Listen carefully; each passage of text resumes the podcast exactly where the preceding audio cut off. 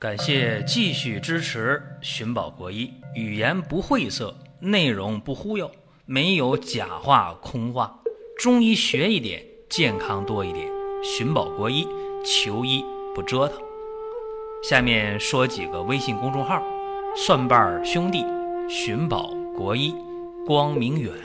各位在公众号里，我们继续缘分。本期的话题呢，讲一讲反流性食管炎怎么办。这个事儿一说啊，大家就哎呀，这个嗓子眼儿就火辣辣的，感觉不舒服。确实得过这个病的人啊，知道反流性食管炎呢，它治好了不容易，治好了以后复发特别容易，这个事儿可怪了。那有人说啊，啥叫反流性食管炎？不知道是吧？先给大家说说什么叫反流性食管炎。首先，我们得知道这食管就是食道，对吧？通俗的讲啊，说咱们讲这嗓子呢，下边一个气管，一个食管，对吧？两根管，一个门盖啊，往上盖。这边呢说话，那边食道呢它就盖上了啊。这边吃饭的时候呢，那个气管啊，它那边又盖上了。说为什么你吃饭别说话呢？啊，一说话。这门就不知道怎么盖了，就容易呛到，对吧？咱们今天讲啊，说这个反流性食管炎，这食道呢，其实它正常来讲就一个功能，把你嘴里嚼完的东西往下送，送到你胃里去，对吧？就完事儿了。但是这个单程的这么一个通道，它非要弄到返程回来，就出事儿了。既然是单程车，当然就不能卖返程票啊，这就违规了，对吧？所以。食管的食道啊，呃，只能是让食物往下面去，不能把下面食物往上反，就这么一回事儿。一旦说十二肠或者胃里边的这些食物啊，混合的这些东西，通过呃这个食道反上来了，通过这个胃的那个上口啊，通过这个喷门是吧？它反上来了啊，通过呃食道下括约肌反上来了。一来二去的，经常腐蚀这个食道，食道就发炎，啊，所以这个大概情况是这样的。当然了，一讲到这儿啊，大家说，哎呀，不至于啊，说我从来没有这种感觉呀，我吃完东西从来没往上反过呀，那说明你的脾胃功能很好，啊，你的胃有很好的食物的初步的消化能力，你的脾呢也能帮助你的胃。进一步的吸收营养，或者说你这个胃的下口幽门的位置啊，它也能及时的开放，让食物往下面去。胃以降为顺，以降为和，所以你的脾胃功能好。再一个也说明了你的饮食习惯非常好，你吃的不多，或者你没吃的过饱。你想啊，你吃的太多了，吃的太饱了，就容易出现。反流的情况，对吧？胃上面一个门，下面一个门，你吃的太多了，这胃动不起来了，没法初步的研磨消化食物，怎么办呢？它就胀的受不了了，这胃里塞得太满了，怎么办？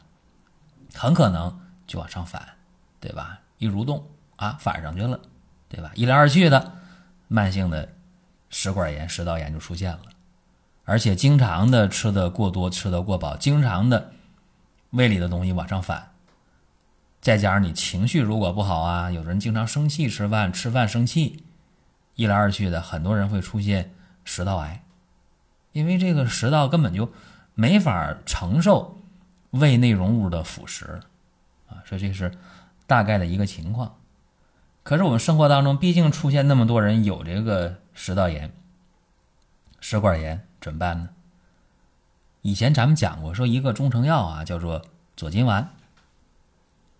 左金丸对于反流性食道炎挺好的，但是也有人说了，这个方我用不好使，为啥呢？毕竟这个力量可能有点弱啊，两味药。那么今天呢，咱们讲一个很有名的方啊，这个方叫什么呢？半夏泻心汤。这个方哪儿来的？这方大有来头啊！这个方是医圣张仲景他老人家《伤寒论》里的方子，所以这个方太有来历了。这个方啊，原来治什么的呢？治寒热错杂的脾症啊，它调和肝脾。那么今天治什么呢？今天治疗急慢性胃肠炎呐、慢性结肠炎呐，也包括这个反流性的食管炎啊。这方面呢，我和大家谈一点我的个人体会，就是反流性食管炎这个病，用上左金丸了，有一多半人都有效。哎呀！不往上反了，很舒服。但是，可能你下一回又吃得过饱，吃得过多，又犯病了。也可能你治好了以后呢，你一两个月之内、两三个月之内，你长记性了，也不多吃了，也不生气了，哎，也没事儿，相安无事。但是保不齐你哪一天呢，又多吃两口；哪一天呢，你又情绪不佳，生着闷气，吃着饭，吃着饭憋着气，哎。反流性的食管炎又来了，所以这个病吧，治疗上不太难，但是复发特别容易。就包括用半夏泻心汤治这个病啊，我有这个经验啊，跟大家分享一下。什么用量呢？半夏十五克，黄芩、干姜、人参、炙甘草各十克，黄连三克，大枣四枚。那大枣啊，你给它掰开。啊，把那大枣核呢扔了不用啊，这么一个方，但是呢，这样够不够呢？这基础方，哈，这是《伤寒论》里的基础方，还得加几味药，加上白及、乌贼骨，干嘛的？解决胃黏膜的问题是吧？用现代话讲，修胃黏膜，因为往往有胃炎、有胃溃疡，它也容易往上反。啊，白及、乌贼骨。是主要解决这个胃黏膜的事儿，再加上陈皮、香附，啊，干嘛呢？解决这个气往下顺的事儿。另外呢，加上白术、厚朴，啊，这是还是调脾胃、调胃肠。再加上蒲公英，啊，加上紫花地丁，加几味药啊？加了七味药，啊，这七味药都用十克就可以。啊，都用十克。这样的话，这个半夏泻心汤呢，就是呃有一些变化。这些变化的目的是什么呢？是让效果更好啊。这样的话，解决这个反流性食管炎啊，力量就更强了。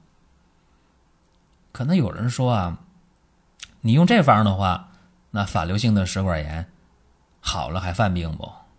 呵呵，这个呀。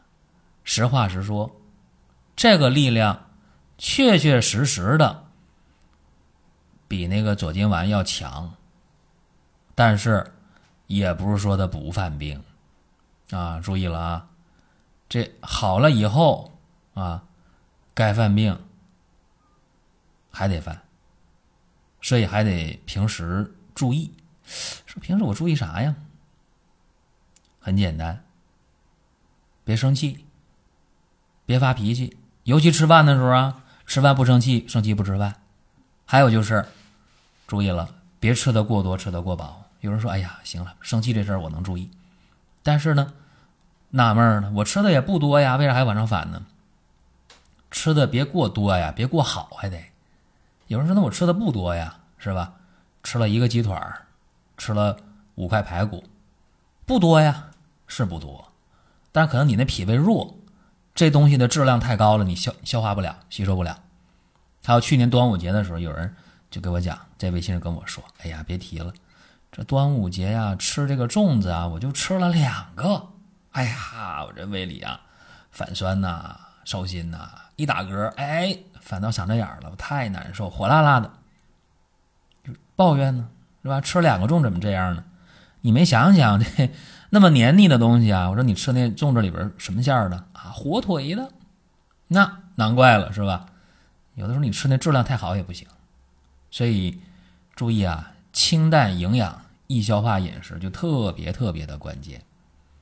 这咱们给大家简单这么说一下啊，就拿这个半夏泻心汤加上那七味药，就刚才我说这个方啊，就它比那些抑制胃酸的药、增强胃动力的药，呃，起效甚至还要快啊。或者说你可以自己对比一下，那这我就不多做这个评价啊。反正这病好了不太难，最关键是好了以后的事儿。好了以后能不能有良好的这生活习惯、饮食习惯，这特别特别重要。还有一点就是我刚才强调了，说你这个食管经常往上反这胃里的东西，那那不行啊，它容易呃恶变啊，因为这个食管本来不干这事儿的是吧？那那不行，对不对？再有呢，咱们说啊，呃，出现这个反流性食管炎呢，大家还得注意一个，就是我总强调啊，胃呢以降为顺，以降为和啊，胃里东西就得往下降，就到肠道去消化。